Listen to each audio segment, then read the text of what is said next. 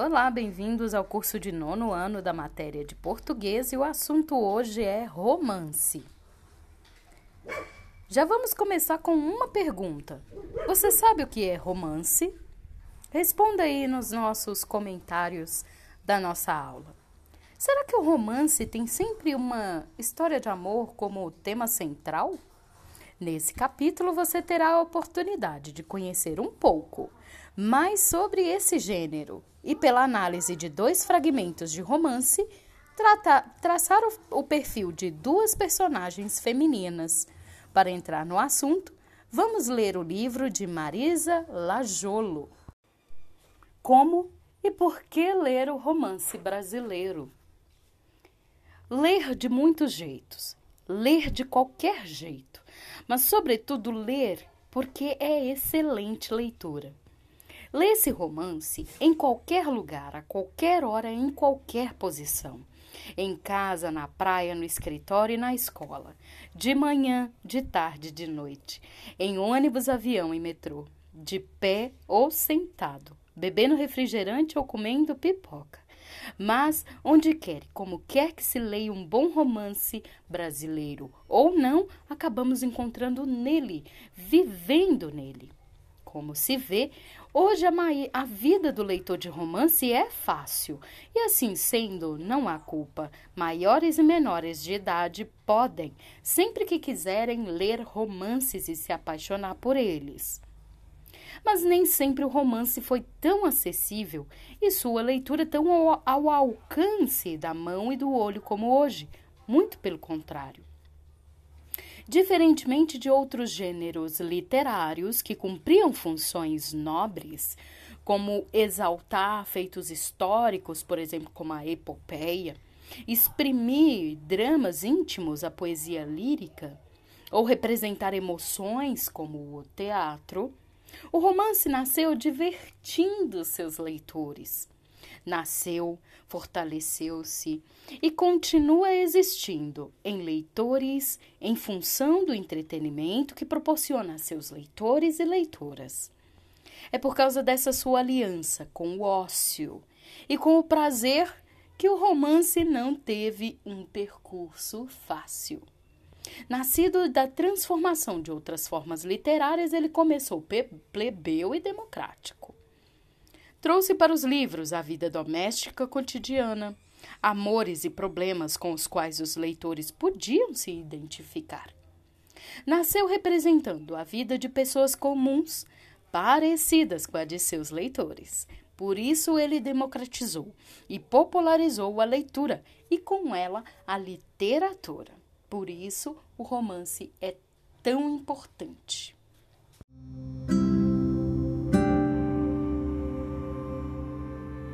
Vamos ler o fragmento do livro O Carteiro e o Poeta de Antônio Carmeta. O Carteiro e o Poeta. Dom Pablo, você fica aí parado como um poste? Mário retorceu o pescoço e procurou os olhos do poeta, indo de baixo para cima cravado como uma lança?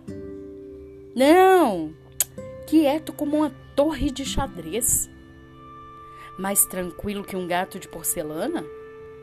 Neruda soltou o trinco do portão e acariciou o queixo. Mário Jimenez, afora as odes elementares. Tenho livros muito melhores. É indigno que você fique me submetendo a todo tipo de comparações e metáforas. Como é, Dom Pablo? Metáforas, homem. Que são essas coisas? O poeta colocou a mão sobre o ombro do rapaz. Para esclarecer mais ou menos de maneira imprecisa, são modos de dizer uma coisa comparando com outra. Dê-me um exemplo. Neruda olhou o relógio e suspirou.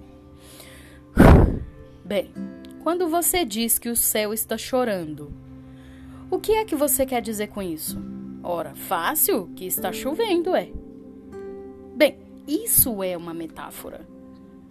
E por que que se chama tão complicado se é uma coisa tão simples, tão fácil?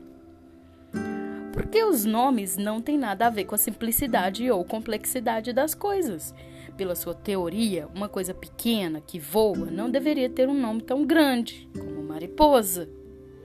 Elefante tem a mesma quantidade de letras que mariposa e é muito maior e não voa, concluiu Neruda, exausto. Com um resto de ânimo, indicou ao solícito Mário o rumo da enseada. Mas o carteiro teve a presença de espírito de dizer: Puxa, eu bem que gostaria de ser poeta. Rapaz, todos são poetas no Chile. É mais original que você continue sendo carteiro. Pelo menos caminha bastante e não engorda. Todos os poetas aqui no, no Chile são gorduchos. Neruda retomou o trinco do portão e se dispunha a entrar, quando Mário, olhando o voo de um pássaro invisível, disse: É que se eu fosse poeta, poderia dizer o que eu quero. E o que é que você quer dizer? Bom, o problema é justamente esse. Como não sou poeta, não posso dizer.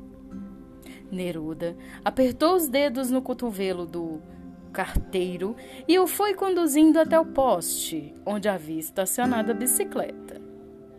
Olha, agora vá para a enseada, pela praia, e enquanto você observa o movimento do mar, pode ir inventando metáforas. Dê-me um exemplo. Olha este poema. Aqui na ilha, o mar e quanto mar. Sai de si mesmo a cada momento. Diz que sim, que não, que não. Diz que sim, em azul, em espuma, em galope. Diz que não, que não. Não pode sossegar. Chamam-me mar repete, atirando-se contra uma pedra sem convencê-la.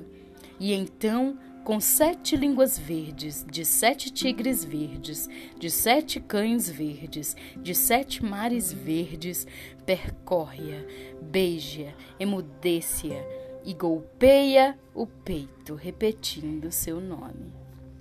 Fez uma pausa satisfeita. O que acha?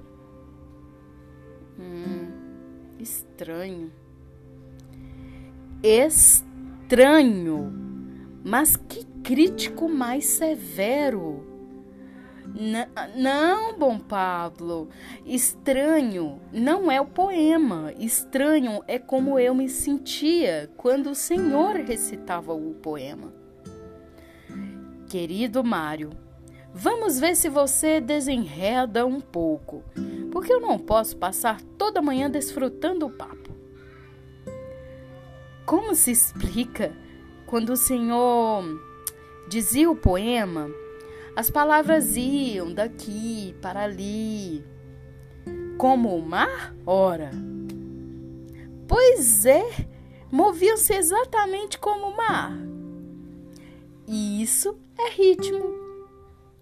Eu me senti estranho porque com tanto movimento fiquei enjoado. Você ficou enjoado. Claro, eu ia como um barco tremendo em suas palavras. As pálpebras do poeta se despregaram lentamente, como um barco tremendo em minhas palavras. Claro! Sabe o que você fez, Mário? O quê? uma metáfora. Mas, é, mas não vale porque saiu só por, por acaso. Não há imagem que não seja casual, filho.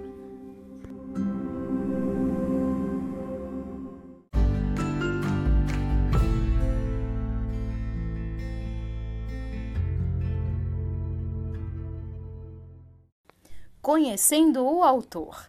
Esteban Antonio Escarmeta Vrancic, escritor chileno, nascido em 7 de novembro de 1940 em Antofagasta, Por causa do golpe militar no Chile em 1973, teve de viver na Argentina e na Alemanha, onde trabalhou como professor na Academia Alemã de Cinema e Televisão, em Berlim Ocidental, e escreveu O Carteiro e o Poeta.